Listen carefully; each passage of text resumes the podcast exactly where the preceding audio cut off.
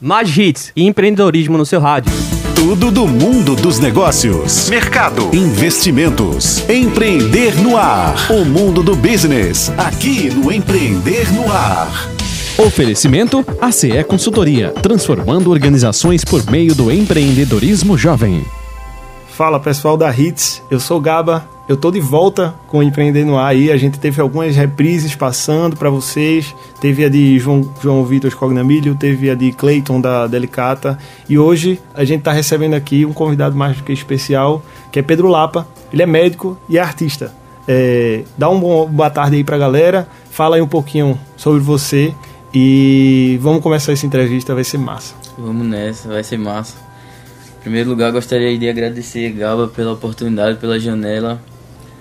É, então, meu nome é Pedro, né?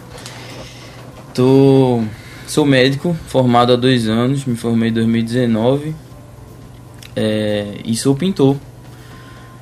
Atualmente estou trabalhando no, no, no, prédio da prefeitura como médico é, de um posto de saúde lá, sou médico dos funcionários. É, e em paralelo estou fazendo uma pós-graduação em psiquiatria, que é minha vertente de trabalho na medicina. Na arte, trabalho fazendo retratos, né? Faço retratos. Vou falar um pouco mais depois, mas faço retratos sobre é, releituras é, de personalidade das pessoas, na verdade. Né? Massa. E aí é, tento unir a parte da, da psiquiatria com a parte da pintura, né, dessas releituras de identidades aí. É, sempre em aquarela, tudo à mão, né? Acho que é mais isso. De background, velho, a gente tem que te, te colocar a par de pelo menos primeiro porque foi que eu escolhi medicina. A gente vai chegar nesse ponto e eu queria dizer aqui, começar falando para vocês que estão ouvindo a gente no Empreender no Ar, que é algo até que a gente bateu bastante, né, Pedro? Empreender Sim. não é necessariamente iniciar um negócio ou iniciar é, alguma, algum projeto financeiro, alguma coisa desse tipo, né? É, por mais que seja uma consequência. Na verdade, é, como o Rodrigo Diguet, que foi um dos entrevistadores que a gente falou, o entrepreneur era, em francês, né, era um termo para o cara que ele viabilizava a execução das grandes navegações. E aí, muitas vezes, ele não só viabilizava financeiramente, pedia o dinheiro emprestado e tudo mais, como ele também ia. Nossa. Então ele participava. Nossa. Isso é empreender, né? Então, é, quando eu fui convidado a primeira vez, né? Conheço o Gaba desde a infância, né? Colégio, e quando né, fui em colégio, é, estudamos juntos, né? Contemporâneo de salinha de inglês e tal.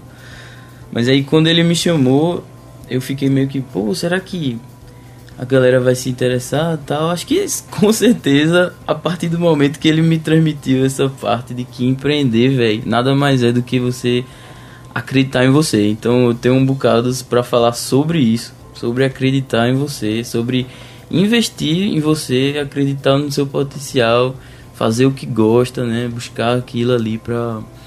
Me fala uma coisa, Pedro. É, quando foi que você começou a acreditar no, no Pedro como alguém que interpreta a, a alma das pessoas, a essência das pessoas. É, na infância você teve algum, alguma experiência com isso? Como foi? Então, eu tenho que voltar um tempinho aí para falar sobre essa parte, né? Eu vou falar primeiro, né, sobre como eu escolhi medicina, porque tem tudo a ver com esse processo. Escolhi medicina basicamente aí para encurtar o processo, para lidar com gente. Eu gosto de lidar com pessoas nunca me vi, por exemplo, na minha graduação é, assistindo inúmeras aulas, né? E achava que medicina era muito sobre aprender a viver, aprender com gente ali, a lidar com gente o tempo inteiro. É, a parte altruísta da medicina também me encantava muito.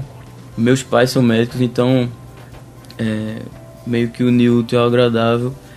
É, nunca fui também de me jogar muito em, em é, criar meus uma empresa e tal. Então, Entendi. medicina para mim era um sinônimo de estabilidade financeira.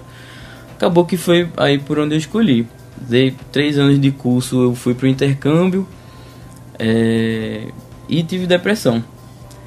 Aí lá no intercâmbio, meio depressão, assim, eu comecei a revisitar coisas do meu passado, a tentar me buscar como pessoa, a procurar onde é que e quem era, né? Pedro Lapa, de fato.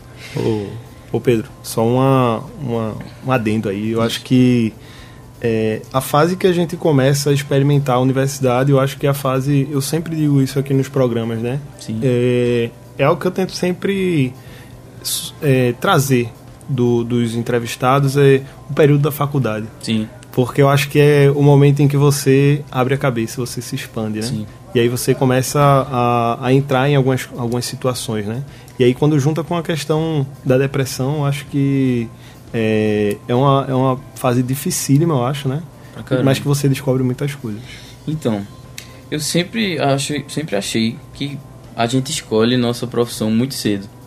A gente, aos 18 anos, quando vai lá fazer a primeira prova de vestibular, não tem cabeça nenhuma pra dizer assim, é isso que eu vou fazer pro resto da minha vida. E acaba que muita gente na graduação se reinventa.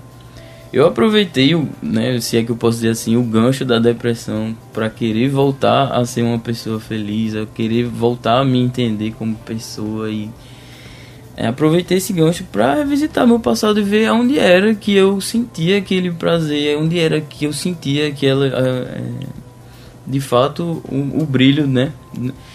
Então, foi aí que lá no, no, intercâmbio eu comecei a pintar de novo, como absolutamente como arte terapia, né? Vou Massa. gastar meu tempo aqui. Vou tentar aliviar minhas ansiedades e tudo. E aí eu comecei a fazer um retrato de uma pessoa que eu gostei muito lá no intercâmbio. E aquele retrato eu não poderia só né, tirar uma foto, digamos assim. Nunca foi o meu objetivo como né, fazendo um retrato tirar uma foto de uma pessoa porque o realismo já existe, não é minha parada, né? Realismo uhum. é você retratar aquilo ali como é de fato, né? Sim às vezes tem um tom de denúncia naquilo e você quer retratar uma realidade nua e crua, como dizem, mas não é a minha. Eu via que eu tinha que deixar a minha participação naquilo ali, reler, de fato. E aí, nesse retrato que eu fiz, eu reli a identidade da pessoa a partir do sentimento que ela me fazia, me provocava. Meu segundo retrato também foi lá no intercâmbio, há cinco anos mais ou menos. E foi um autorretrato. Esse de fato foi o que eu mais mergulhei. É a minha página, é a minha foto de perfil de onde eu trabalho e é a que eu mais me identifico assim até hoje, porque fala muito sobre o momento que eu tava, né? Se você via ali é, fazendo aqui uma audiodescrição. É para alguém, para quem quer tá escutando aí e quer acompanhar o que Isso. tu vai falar, Fazendo uma audiodescrição, assim, é um retrato onde eu tô ali de Mas fala o teu Instagram para as pessoas. Pronto, é arroba lapa, que é meu sobrenome, lapa.arte. É, nesse, nesse Instagram, eu já tenho ele também há 5 anos, foi quando eu comecei a divulgar minhas páginas, né? Então, nesse, nesse primeiro autorretrato que eu fiz, né? Eu sempre tive uma identificação muito forte com o mar e todos os sentimentos que ele faz produzir na gente tive muito também identificação sobre como a gente pode aprender com as coisas que a gente vê no dia a dia na natureza. Então, por exemplo, é, as metáforas ensinam muito pra gente. A metáfora do mar, da imensidão, da vastidão, é, às vezes do mar inquieto, fala, fala muito sobre isso com a gente. E retra me retratei, né, dessa forma, de olhos cerrados, com um mar ao redor, um mar mais agitado, um mar inquieto, que estava ali significando muito para mim sobre o momento que eu estava no intercâmbio. Muito massa. E esse, esse tipo de coisa também me lembra muito o trabalho na maré comigo. Eu tenho uma, uma, uma identificação com o mar também, sabe? E eu acho que é, a gente poderia ficar aqui falando sobre o mar de, de várias formas, Sim. sobre a questão da, do, do, como a cor do mar ela, ela representa coisas diferentes. As metáforas são vezes. inesgotáveis sobre Exatamente. o mar. É, é, na verdade, é, a, a, mesma vastidão que ele tem, né? Exatamente. que Exatamente. faz a gente se sentir, às vezes, pequeno, faz a gente se sentir inseguro, é, mas também é, traz, traz muito da curiosidade, né? Também. Sim. Eu queria pegar esse gancho aí da maré, porque pra, pra mim, quando eu ouvi a primeira vez, caramba, gostei muito do nome, da sonoridade do, do nome, porque fala tudo sobre empreender. Assim, para mim, a maré é quando você se joga, né? Quando você joga a sua força de vontade e toda a sua intenção ali. Então, empreender é você depositar a sua intenção para que aquilo role, né? Isso. E aí só eu vou continuar um pouco falando sobre a maré, mas uma das coisas que a gente mais fala lá dentro é que a gente, além de ser forte, além de ser é, de, de ser incansável, a gente também tem que, tem que se aceitar como inconstante. Porque a maré é justamente a inconstância de algo tão grande que é, que é o mar, que são as, as águas, né? Sim. Mas é aí, isso. voltando um pouco para o, o, teu, é, o teu trabalho como, como pintor, quando tu voltou do teu intercâmbio, assim, como é que foi é, se reconhecer assim como alguém que produz arte e como tu foi investigar isso dentro de tu? Como foi tu, tu foi explorar isso? Massa. Então, eu não voltei, como eu, como eu falei, eu tava pintando por puro hobby. Mas eu sentia que aquilo ali mexeu com uma parte de mim muito intensa, muito forte. Quando eu é, voltei, eu estava no terceiro ano de medicina, né? Quando eu voltei, continuei a partir do terceiro aqui, né? No caso, não reaproveitei o ano que eu, que eu viajei, é, academicamente falando. E me desencantei muito, né? Voltei para uma realidade novamente em que eu não me identificava e tal. E aí eu comecei a rodar em algum outro período mais um pouco adiante em psiquiatria. E aí foi onde eu vi que eu podia unir medicina, né, unir útil ao agradável, porque psiquiatria, é, saúde mental, fala muito sobre você compreender uma personalidade, né, como vivenciar uma, uma, uma personalidade. Psiquiatria é a, é a medicina que estuda os sentimentos, né, os pensamentos é, e é os comportamentos. Então, assim, o que que está envolvido na minha arte? Sentimento e pensamento, muito envolvido com os comportamentos também, né? Quando uma pessoa chega para mim para retratar, eu sempre pergunto como é que ela se comporta, né? Eu falo, tem uma mini entrevista aí antes para perguntar como é que ela se, é, se comporta, o que é que ela quer transmitir, ou seja, qual é o sentimento que ela quer passar ali, né? O pensamento tá por trás de tudo isso também. Caramba, é, isso é um processo que você vê que o cara tem autoridade, né? Você, você se debruça sobre isso de uma forma, é, como é que eu posso dizer, segura. E isso daí para mim é o grande ingrediente a mais que faz é, a maioria dos empreendedores que a gente é, entrevista aqui. São pessoas que são muito seguras e que, e que elas têm, é, sempre tem um momento de virada de chave, assim. Sim. É, e aí esse momento pode ser algo negativo, pode ser algo muito positivo também. Uhum. É, mas sempre vai. é, a trajetória do empreendedor que eu venho aí ao longo desses mais de 20 programas percebendo é essa. Sempre tem um turning point. Ele- e a pessoa sempre Eu sabe diria, dizer. desculpe interromper, mas eu Tranquilo. diria que a insegurança é, em sinônimo aí com a inquietude é o que faz o, o cara ser um bom empreendedor, porque faz com que ele saia do canto. Um cara completamente seguro de si, ele vai ter o estabelecimento dele, vai mudar pouco, ou, ou então. Eu acho que a inquietude, a insegurança fala Isso. muito a favor de um, um bom empreendedor. É, com certeza, com certeza. E aí é, é, é nesse ponto que a gente consegue juntar o que é arte, o que, é- o que são projetos e o que é empreendedorismo, né? É, porque o artista, ele normalmente é, é- ele é um empreendedor, né? Não, talvez quase nunca é, no sentido é, muito estrito da palavra, mas no de acreditar e de criar, projetar. Sim. É, outro ponto que eu queria conversar contigo era mais é, pensando aí nessa ideia de, de medicina como profissão também. Como é que tu tem visto isso e como é que tu vê empreendedores dentro da área de medicina? Porque a gente sente, eu sinto muito pelo menos, que a medicina ela está mudando cada vez mais. Sim. Entrando na Isso. questão dos dados, na, na, eh, na inteligência artificial como uma solução de problemas. Sim. Eu não sei se tu estás por dentro, mas tem uma é, Data Saúde, se eu não me engano, essa é uma é uma empresa de uma, uma startup de é, saúde que ela foca em doenças do terceiro mundo, como cólera, Sim. doenças que não se se trata mais com tanta atenção, né, Uhum. mas que ainda existem. E eles usam dados e ciência é, da computação para fazer esse, esses atendimentos. Sim. Assim, é, na parte da medicina, Por que, que eu escolhi psiquiatria? Além do fato né, da personalidade, de ler pessoas também, de estar mais próximo e tal. Meu pai é cirurgião plástico e eu poderia ter enveredado aí pelo caminho da cirurgia, mas desde a graduação eu já penso nesse aspecto futuro de que no futuro talvez não existam cirurgiões mais, porque o robô vai chegar lá e vai fazer todo o processo no cara com muito mais segurança. Agora o robô não vai poder chegar no cara e no íntimo da personalidade da pessoa para tratar sentimento, pensamento, né?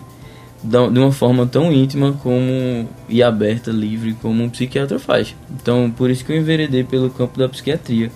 Mas assim, abertamente falando, tem trazendo mais para os outros campos, né? Existem áreas mais comuns que um, um recém-formado segue. Ou ele vai né, se especializar, ser famoso no consultório dele, e vai ganhar muito dinheiro, né? Isso aí é a meta, né? Uhum. Ou então ele vai é, seguir uma carreira mais discreta ali por dentro do hospital, é, fazendo o trabalho dele, feijão com arroz todo dia. Isso aí vai muito das aspirações de cada pessoa. Sim. Eu falando da minha aspiração, eu nunca quis ser, por exemplo, é, outra coisa que me atentou pro fato de eu querer viver mais de arte é que quando me perguntavam assim, pelo que é que você quer ser famoso, né? Uma roda de brincadeira assim num bar, um amigo meu me perguntou, pelo que você gostaria de ser famoso? E não me veio nem de perto assim a primeira vez o pensamento de medicina, foi mais pela arte.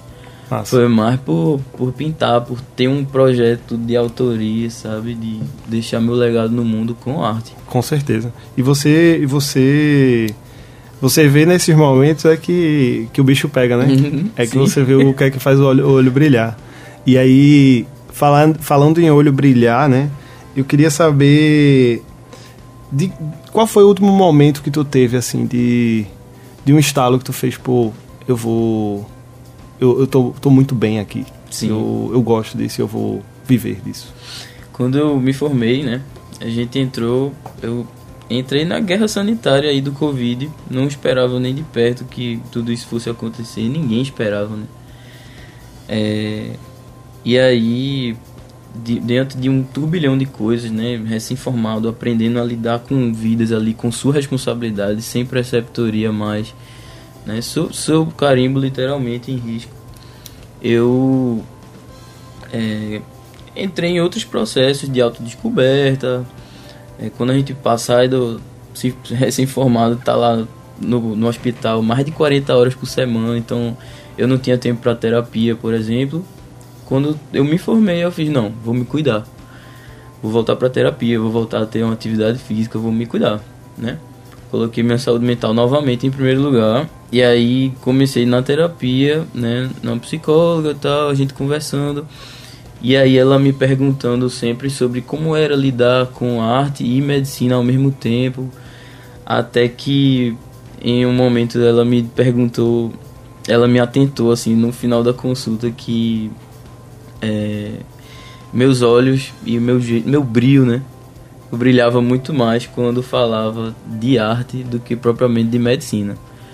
Eu acho, aí ela comentou assim, né? E acho que é uma forma que eu tento lidar, que eu vivo de arte, mas a medicina me ajuda a viver.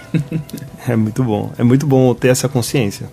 Porque aí você começa a fazer es- os, os paralelos, né? Sim. O que é que eu gosto de fazer, o que é que eu é, vou continuar fazendo.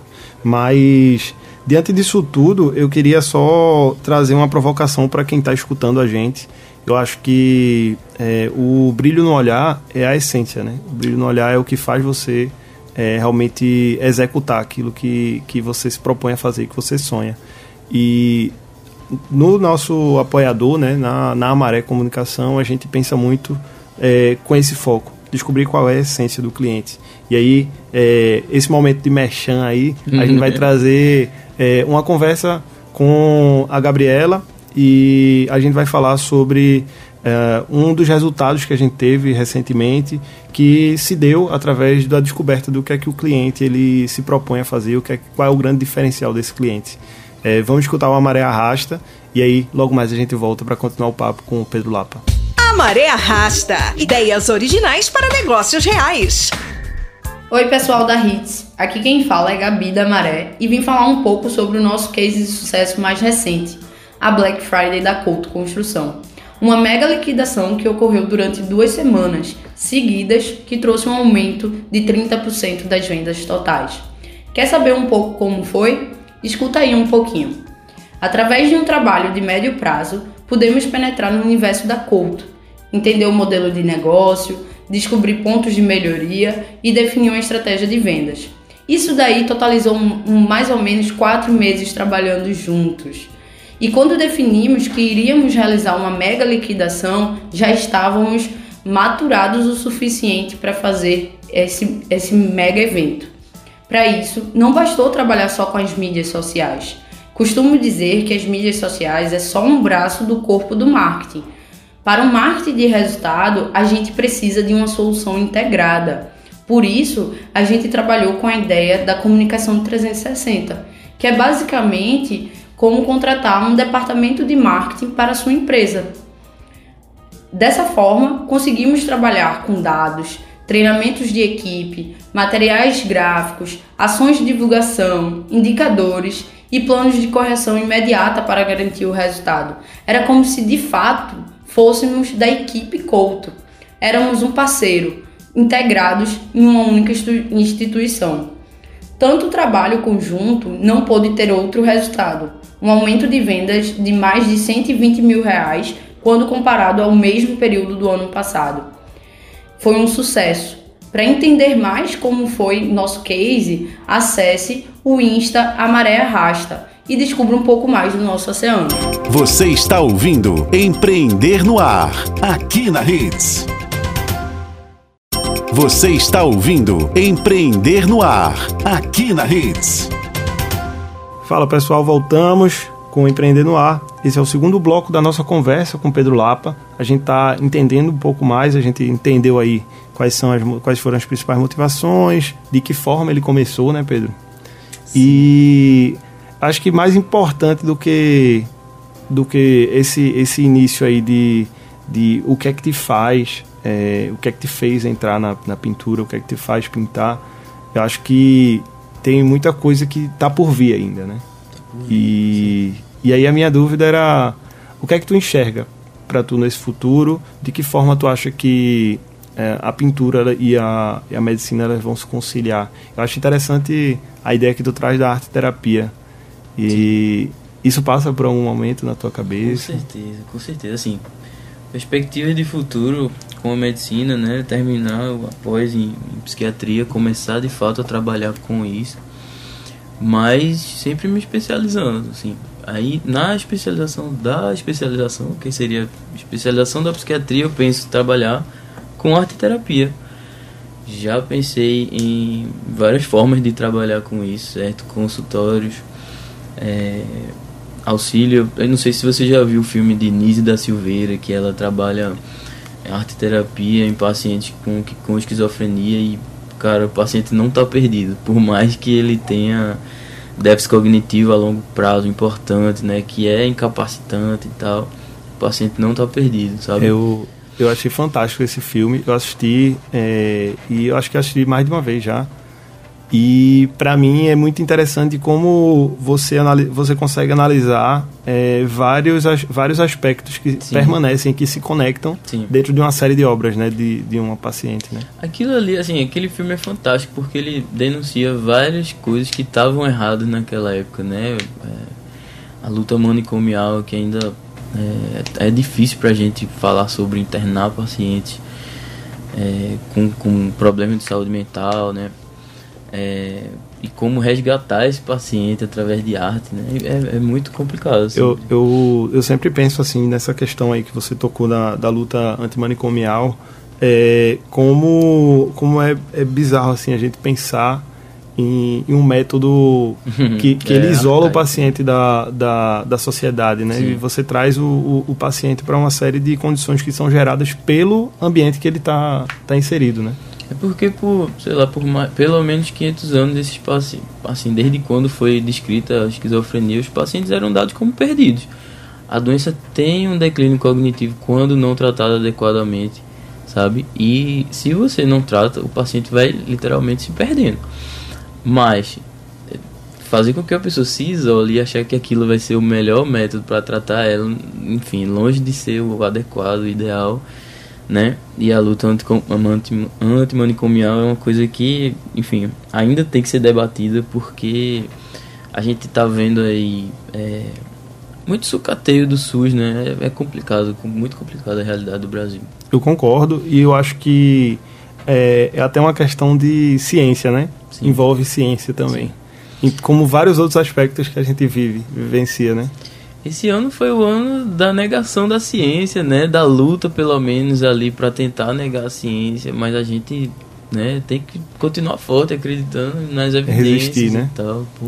E, e assim, é, quando tu falou aí da... Quando eu, a gente começou a falar um pouco sobre a Anise da Silveira, eu acho que é um ponto que a gente pode até se aprofundar um pouco mais no sentido de... É, eu queria entender um pouco mais, uma visão mais específica, Pedro, de como funciona o processo de arte terapia e de que forma isso pode ajudar o paciente. Eu já tive a... a como é que eu posso dizer a iniciativa de, de mostrar Sim. algumas colagens que eu tinha feito para minha psicóloga, a gente uhum. discutiu, mas como isso funciona em casos como, como os que a Nise pegava e de que forma isso, isso pode, pode se desenvolver, de que forma alguém pode empreender certo. nessa área. Como foi para você a experiência de ter sua arte avaliada e interpretada? É, eu acho, Pedro, que foi uma das, uma das situações em que eu me coloquei mais é, vulnerável dentro do meu processo de terapia, porque através da arte você você não mede palavras, você Sim. não não é, não estrutura o seu discurso de uma forma que você possa se enganar, sabe? Sim. Que você possa colocar algumas algumas barreiras para você entender, sabe? É a sua verdade. É a exatamente. E aí eu lembro que tinha algumas é, algumas constâncias assim né, nas artes que eu fiz que me trouxeram um processo de, de identificar coisas que eu negava a mim mesmo, sabe? Sim. Então, é, para mim, como paciente, foi um momento de, de descoberta, de, de mergulho em mim mesmo, Sim. eu acho. O ser humano, ele, ele essencialmente, ele se identifica muito fácil com as coisas, certo? Então, tanto você analisar uma obra de alguém, quanto você produzir, você está trabalhando é, algumas coisas, certo? Por exemplo, tem uma frase que eu carrego muito, assim como filosofia de trabalho, que a arte ela é feita para inquietar os acomodados, né? E acomodar os inquietos.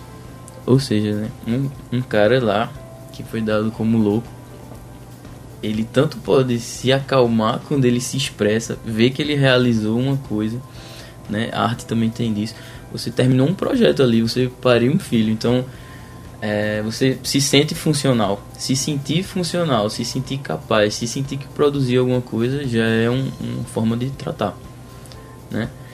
É, e de certa forma acalmar também, certo?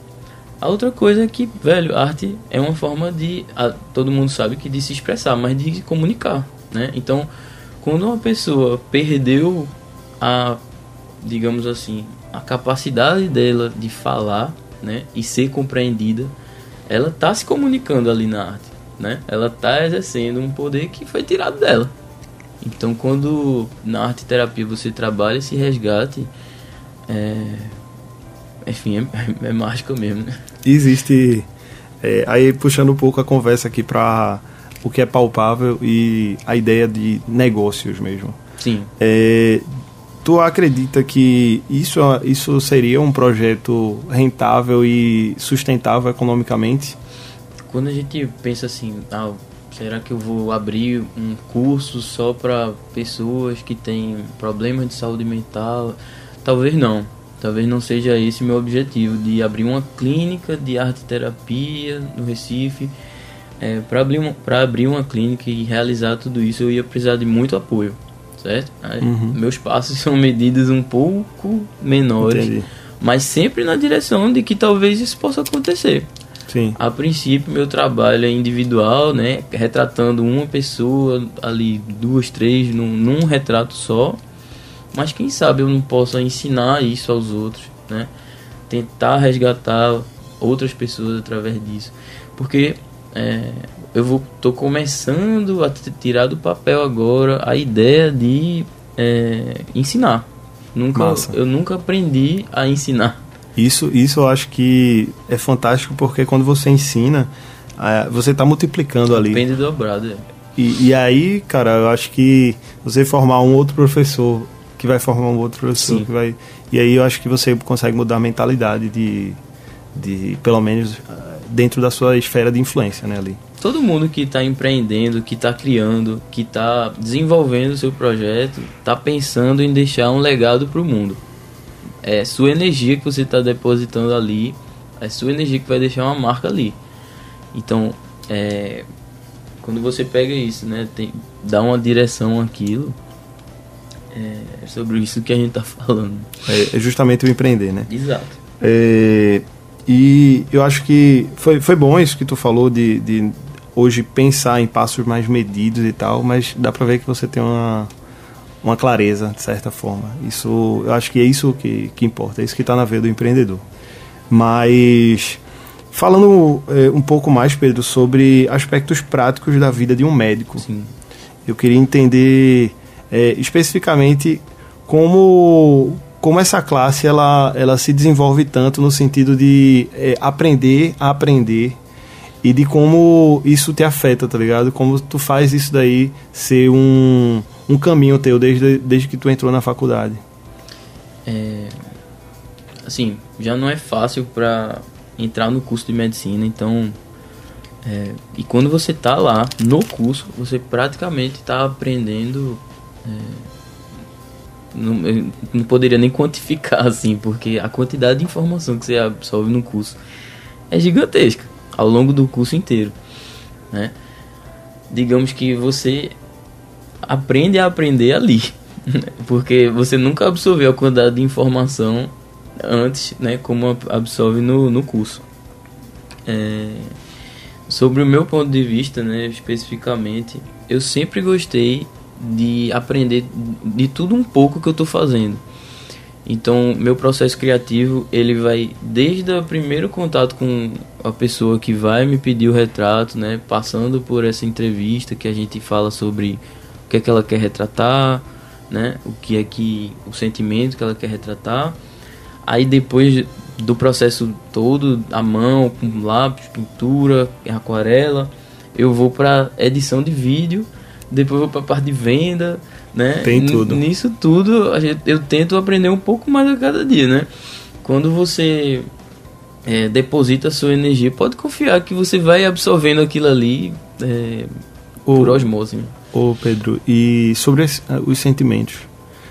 É, normalmente tem algum padrão, tem algo que tu identifica que as pessoas hoje, em época de pandemia, ou enfim, é, que é mais ou menos o período que tu tá é, atuando com mais recorrência aí. O que Sim. é que tu tem sentido dos sentimentos das pessoas que tu, que tu conversa? Minha arte, né?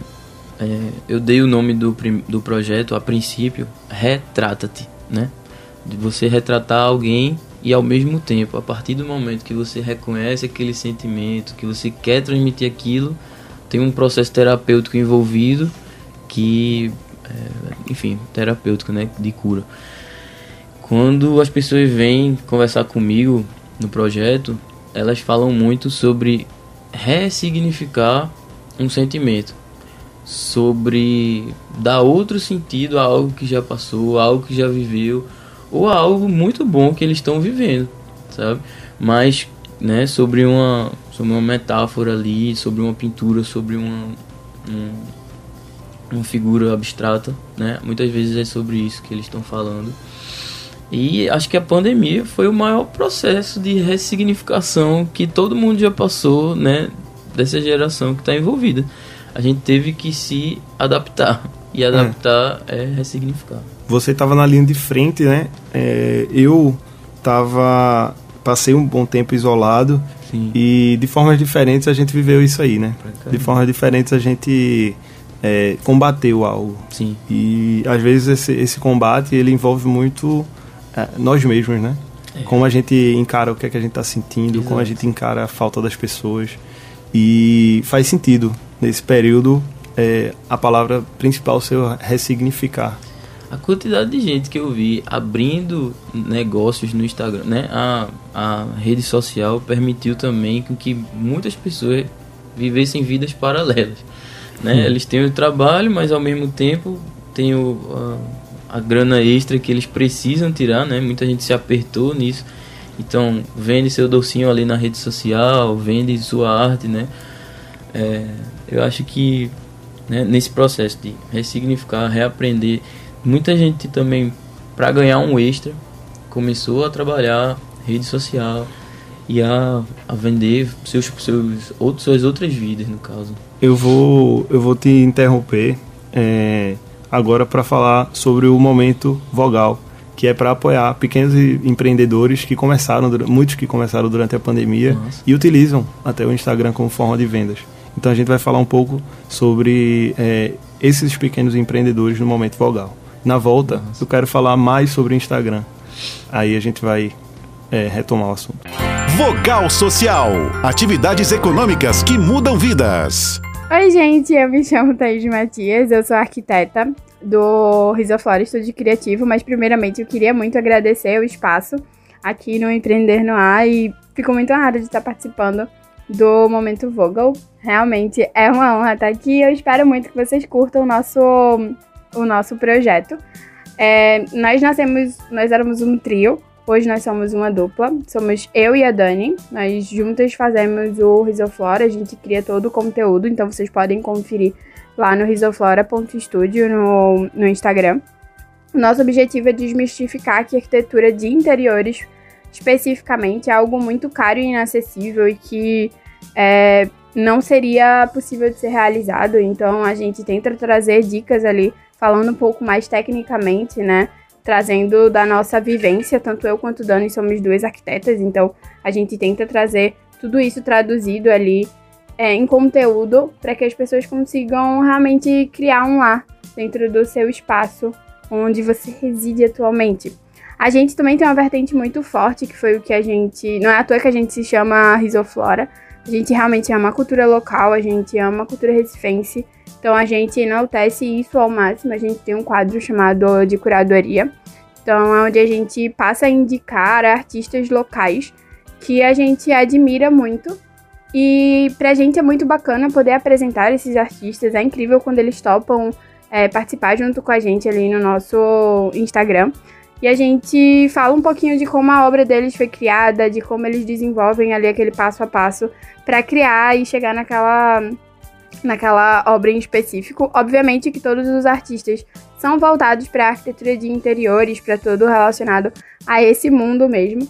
Então, basicamente, nosso escritório surgiu com esse propósito de trazer artistas locais, de mesclar essa cultura que é tão rica dentro de casa, trazendo um pouco mais de leveza e o nosso conteúdo é algo é, realmente que a gente tenta, tenta passar tudo que a gente conhece e descobriu ali no mundo da arquitetura para tentar traduzir tudo isso e fazer com que realmente você tenha um atendimento de qualidade de um arquiteto, né, um atendimento técnico de uma forma um pouco mais acessível. Então hoje a gente trabalha só com consultorias online, tanto eu quanto a Dani. Então, se quiserem conhecer um pouquinho mais, podem dar uma conferida lá no nosso Instagram risoflora.studio ou falar com a gente por lá também.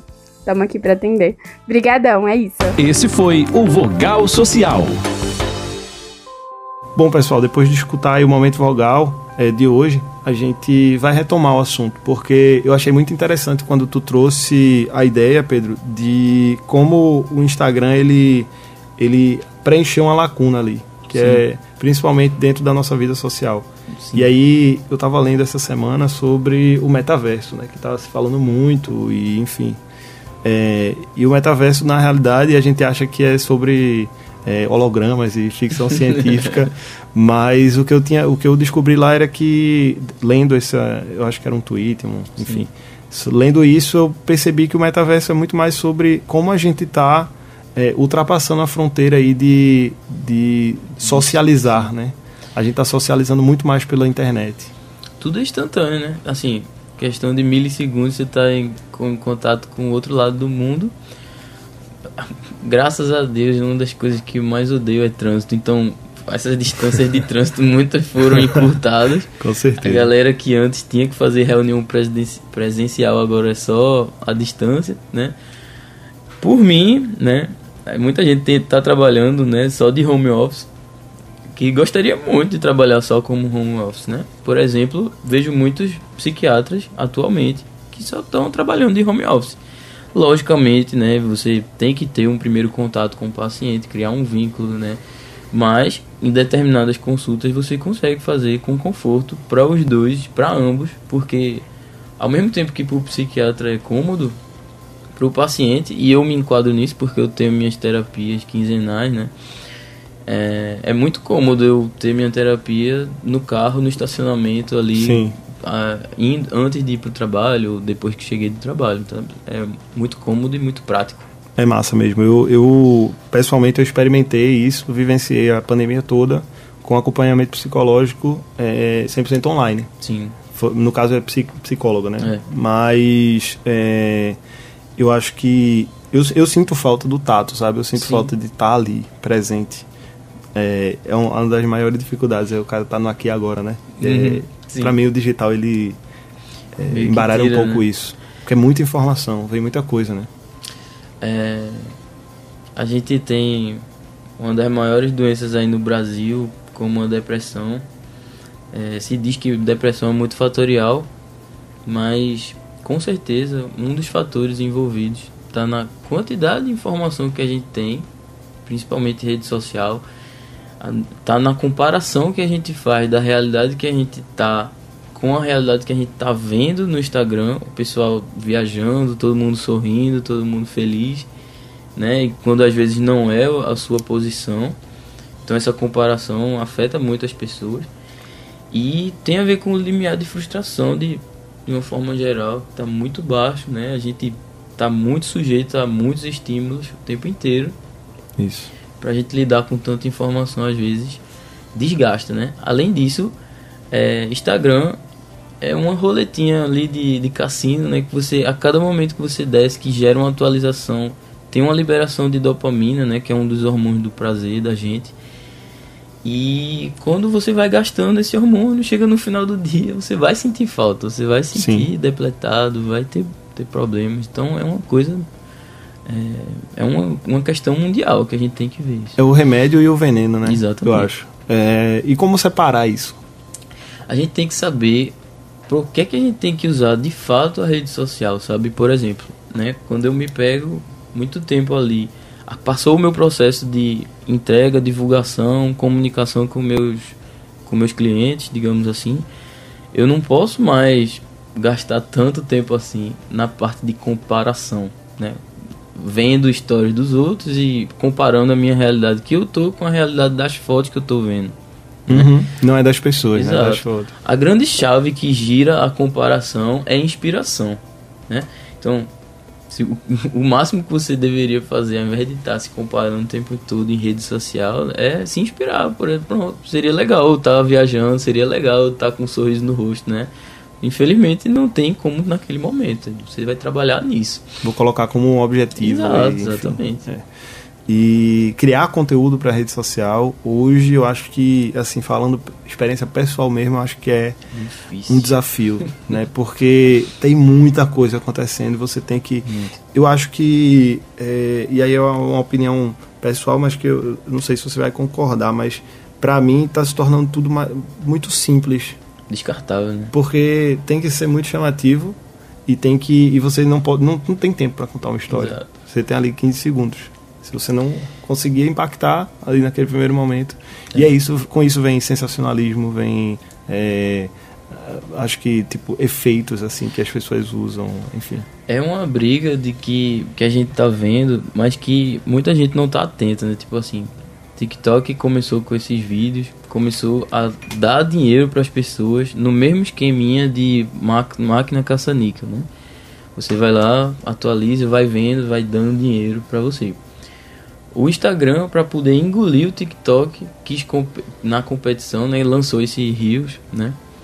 E aí estão os dois ali competindo para ver quem derruba o outro e assume a posição de rede social, né, que a pessoa gasta mais tempo. é, é muito difícil, mas você tem que ter a consciência quando você estiver mexendo ali de que aquilo ali pode estar te fazendo mal. Sim. E consumindo conteúdo com responsabilidade de Exatamente. pessoas responsáveis também. Consumir É. produzir, viu, galera? Produzir, velho. É principalmente. verdade. É verdade. Eu vejo muita coisa aí, principalmente em pandemia, que a galera, o sensacionalismo e. Enfim. Assunto inesgotável, outro também. É, eu, eu, particularmente, eu acho que é, dentro dessa pandemia aí, eu agradeço o Instagram por ter me mantido em contato com pessoas Sim. que eu perderia contato, mas também tenho muitas críticas e muitas ressalvas. Eu acho Sim. que foi, um, foi um- uma, uma relação que ela se tornou muito tóxica, de- de- principalmente durante a pandemia. Concordo. É, tem, tem a questão. A pandemia trouxe pra gente lives, trouxe pra gente Instagram, o, o né? TikTok. É uma forma nova de se entreter, entreter mas também trouxe é, alguns problemas que Sim. vão demorar pra gente resolver, né? Mas eu tava querendo mais puxar um pouco sobre essa tua produção de conteúdo dentro do, do Instagram, sabe? A gente muitas vezes não tem tempo pra ver tudo e acaba que a gente fica é, ansioso para que as coisas aconteçam muito rápido. E, e aí, olhando os teus vídeos, olhando tua, tua, teus materiais, eles não são materiais que são para serem consumidos com rapidez Sim. ou com, com urgência, né? Como tu se, se prepara para criar um conteúdo? De que forma tu pensa essa, essa preparação? Então, na arte, né? Como no empreendimento, você tem que ter o pé no chão. Você tem que saber quais são os passos e para onde você quer mirar. Então, quando eu vou produzir um conteúdo, existem vários tipos de conteúdo. Existe o conteúdo que eu faço pensando em vender, existe, no caso, pensando em alcance. Existe conteúdo que eu faço pensando em engajamento, né? Massa. Existe conteúdo que eu, que eu, que eu, que eu produzo que é pra pessoa curtir aquilo ali, né? Mergulhar no processo criativo, né? Que são a maioria das minhas postagens. E existe conteúdo que eu faço que é só pra manter o algoritmo ao meu favor, né? Ou seja, Massa. dar continuidade. É, essas vertentes, né? Geralmente, por exemplo, quando eu quero um processo criativo que a pessoa mergulhe naquilo ali pra entender mais. Aí tem que ser um vídeo de mais de um minuto, tem Isso. que ser, tem que ter uma música mais calma. A estratégia está bem alinhada aí. É, então, Tem- Tem um planejamento legal. tem, que- tem que ter, né? assim, planejamento é a alma de qualquer negócio, Massa. eu acho. E quando se trata de estratégia de marketing, de Instagram e tudo, você tem que pensar nisso também. Eu ficava muito frustrado, por exemplo, quando é, não tinham as visualizações ou os likes né, que você esperava. Mas você tem que entender também que é parte do processo, sabe?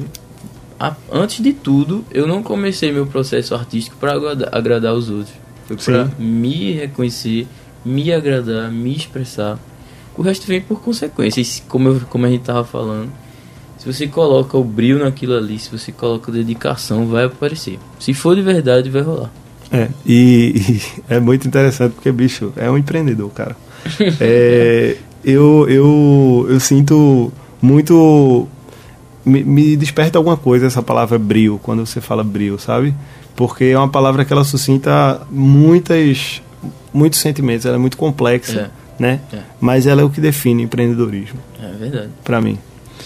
É, eu acredito que a gente tenha tido uma conversa construtiva aqui, Pedro. Foi muito massa entender um pouco mais do que tu tá, do que tu pensa e o que é que tá por trás do, do Lapa Arte, né?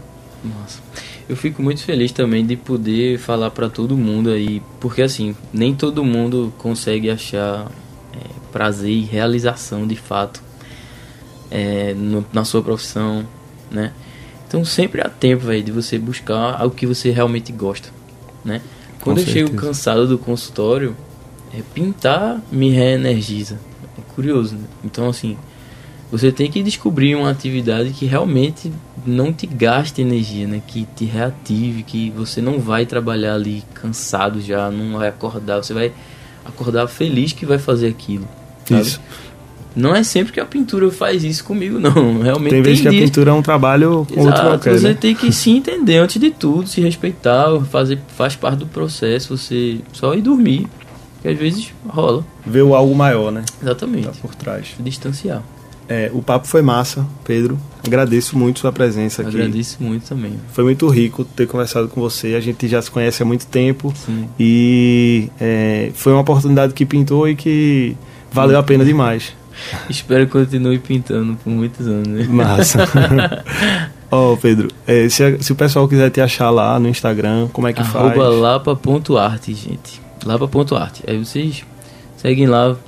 Toda semana eu tô postando mais de uma coisa. Três pelo menos. E aí vamos crescendo junto. Vamos crescendo junto, vamos crescendo junto. Lá para Ponto Arte é, é um trabalho muito massa. Que eu, eu fiquei até feliz quando eu vi lá que você tinha feito uma pintura para Martins. Sim. Que é um, um, um cara que eu, eu admiro muito o trabalho dele. A música dele é muito boa. Sim. E é, quando eu vi lá o processo de criação, eu já pensei, pô, isso aí é, é muito é muito bonito, sabe? É muito bem pensado. Então, parabéns pelo trabalho também. Obrigado, valeu. E aí, é, a gente fica por aqui com o Empreender no Ar dessa semana. A gente vai estar disponível aí no Spotify. E segue a gente lá no, no Instagram, arroba Empreender no Ar. E fica mais por dentro do que a gente está fazendo. Conversa com a gente, entre em contato. Sugira também é, entrevistados, que aí a gente vai construindo colaborativamente esse programa. Valeu, galera. Um abraço. Até semana que vem. E acaba por hoje o Hits Empreender no Ar. Sábado que vem tem muito mais.